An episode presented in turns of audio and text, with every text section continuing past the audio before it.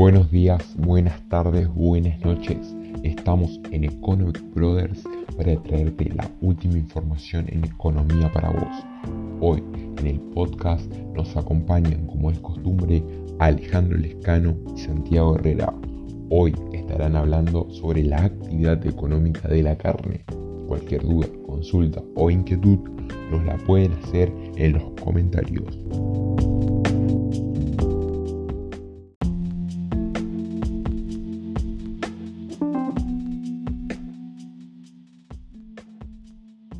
Hola, ¿cómo estás? ¿Todo tranqui? Hola, acá andamos. ¿Bien y vos? Todo bien, tranquilo por suerte. Hoy vamos a estar hablando sobre la actividad económica de la carne. Pero antes de empezar, Santiago, ¿nos podés contar cómo salió el tema para analizarlo? Bueno, elegimos analizarla porque es una actividad productiva que nos interesa y además nos gusta el asado. Así que esto nos incentivó a saber cómo es la cadena de valor del mismo. Bueno, Alejandro, ¿en qué consiste la actividad? La cadena de carne vacuna se inicia con la actividad de cría, continúa con la recría e invernada de ganado. Esta puede ser en un campo o en feedlots. Y finaliza con la faena y comercialización de la carne y subproductos. Además, es uno de los circuitos productivos más importantes de Argentina y su exportación es clave para el desarrollo económico del país se desarrolla en establecimientos que pueden encontrar en el centro del país, donde se realiza aproximadamente el 60% de la producción a nivel nacional. Esta área de trabajo emplea eh, más de 200.000 personas de manera directa e indirecta. El circuito productivo consta de, de cinco etapas. La primera es la certificación médica, cuando se constata que el animal está en condiciones de ser el alimento para el ser humano. Los insumos para esta etapa son material de sanidad, remedios, vacunas, desparasitarias, etc. Exactamente. La segunda etapa es el engorde del animal. Mediante, mediante este proceso, la vaca es alimentada e incluso cuidada hasta los 7 meses de edad en espacios propicios para su crecimiento. Entonces, en esta etapa, los insumos utilizados serían los alimentos, suplementos dietarios y aditivos, como la alfalfa, maíz molido, etc. ¿Y cómo sigue el circuito productivo? Bueno, la siguiente etapa es la de los invernaderos. Acá la vaca pasa a ser guardada en lugares llamados feedlots y con un alimento totalmente controlado. Más o menos, eh, ¿cuál es el peso que tienen que llegar a pesar las vacas? Aproximadamente el peso perfecto es de 380 kilos si es hembra y 450 si es macho. Se estima que este periodo puede llegar a durar entre 2 y 4 meses. Para esta etapa se utilizan fletes, por lo tanto, combustibles, rodados, etc. También alimentos procesados para justamente el engorde de la vaca. La cuarta etapa es la venta de la vaca a los frigoríficos se procede con su sacrificio y se realizan los distintos cortes. Después, las, carnes tienen un periodo de conservado que hace que los sabores se distribuyan. Se utilizan dos métodos. El curado húmedo, en el cual se coloca la carne en recipientes de plástico sometidos al vacío. Estas son para las exportaciones que se hacen a la comunidad europea y a China, ya que los cortes van envasados al vacío porque la carne debe ir sin hueso. En cambio, para el mercado interno se utiliza el curado hocico, donde se enganchan las carnes en un ambiente de refrigeración y humedad controlada, ya que se comercializa en media res. En la cuarta etapa se usan el material para el sacrificio de las vacas. La quinta y la última etapa es la comercialización de los cortes de carne. Estos son distribuidos en las carnicerías y supermercados. Y Santiago, ¿cuáles son los factores productivos en esta actividad? Los factores productivos que participan en el desarrollo de la actividad económica son la mano de obra. O sea, los trabajadores ganaderos, el frigorífico, veterinario, etc. Sí, muy bien, seguimos. El capital, dinero, las vacas, las máquinas que se utilizan, los recursos naturales, la tierra y la capacidad de empresario. Consideramos que todas son importantes y fundamentales en el proceso de la carne, sin embargo la retribución no necesariamente es igualitaria. Vamos a extender un minutito para analizar la composición del precio de la carne. En febrero de 2021, teniendo en cuenta todos los cortes, se llegó a un promedio de 530 pesos con 85 centavos por kilo.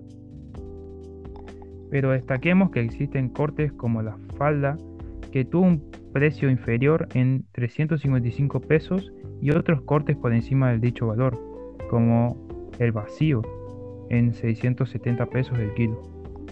En un, en un contexto inflacionario como el que estamos viviendo, uno de los objetivos es contener eh, aumentos. Entonces se implementó un acuerdo de precios para la carne entre el gobierno y frigoríficos exportadores, que permite comercializar algunos cortes a un precio inferior mediante cadenas de supermercados y el mercado central de Buenos Aires.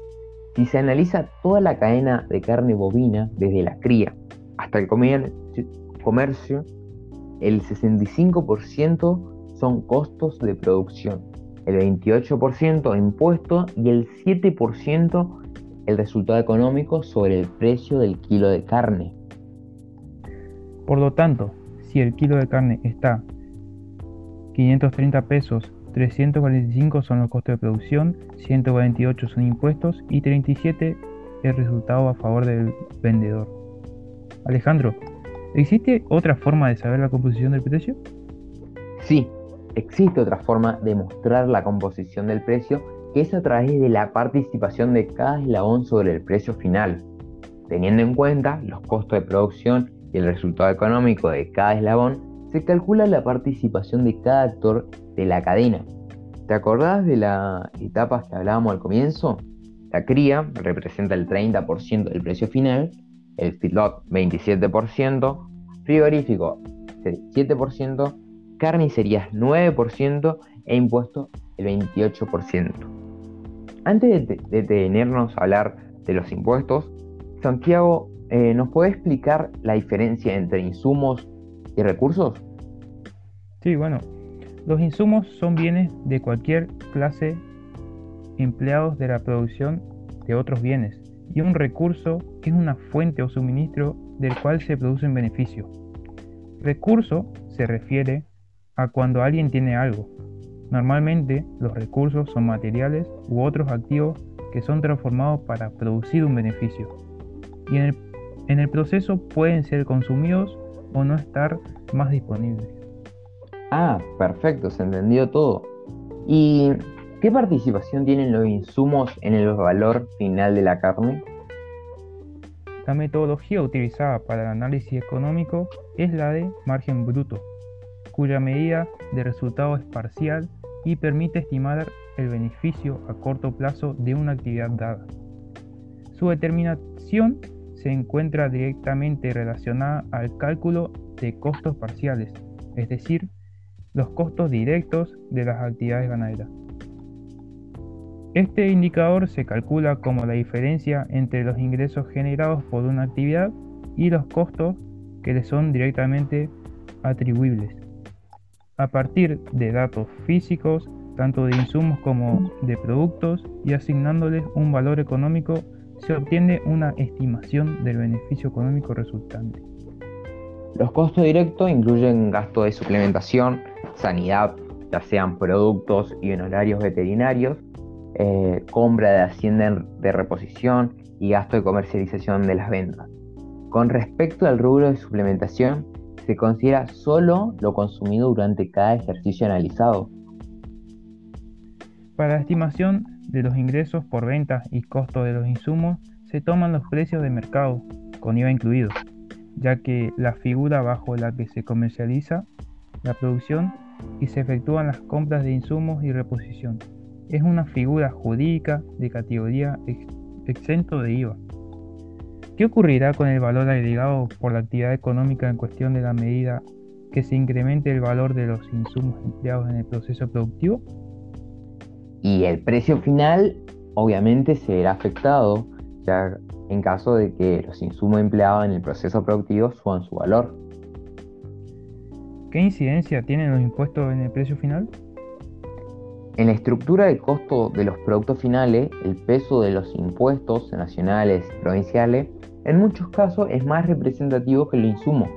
Por ejemplo, el pan, la leche y la carne, que son tres productos básicos de la cadena, de la, perdón, de la canasta básica de alimentos, tienen una carga impositiva que va del 22% al 28% eh, del precio final según los casos. Un porcentaje que iguala o incluso supera la participación de los productores de trigo, el tambo o el productor ganadero. La carne vacuna muestra una participación impositiva alta. Como ya sabemos, el productor en la etapa de cría se lleva el 30% del precio final. El feedlot explica el 27%, el frigorífico el 6% y la carnicería el 9%. Los impuestos suponen un 28% del precio que pagan los consumidores. Cuando se analiza el caso de la carne, un productor ganadero participa en una proporción apenas por encima de los impuestos del precio final, sin embargo hay costos muy elevados en estas actividades, especialmente en cuanto al tiempo de cría, que llega hasta 3 años o más. El total de carga impositiva o de la cadena de valor de la carne el 75% son tributos nacionales, 20% provinciales y 5% municipales. Alejandro, ¿podés decirnos algunos de los impuestos más relevantes en este periodo? Bueno, pueden ser la tasa vial, comercio e industria, ingresos brutos, inmobiliario rural, impuesto al crédito y débito, impuesto a las ganancias, eh, IVA. Bueno, excelente. Esto ha sido todo por hoy. Creo que ha sido un excelente episodio. Sí, obvio. Se tiene que repetir. Sí, sí, cómo no. Bueno, gracias Alejandro. Nos vemos. Hasta la próxima.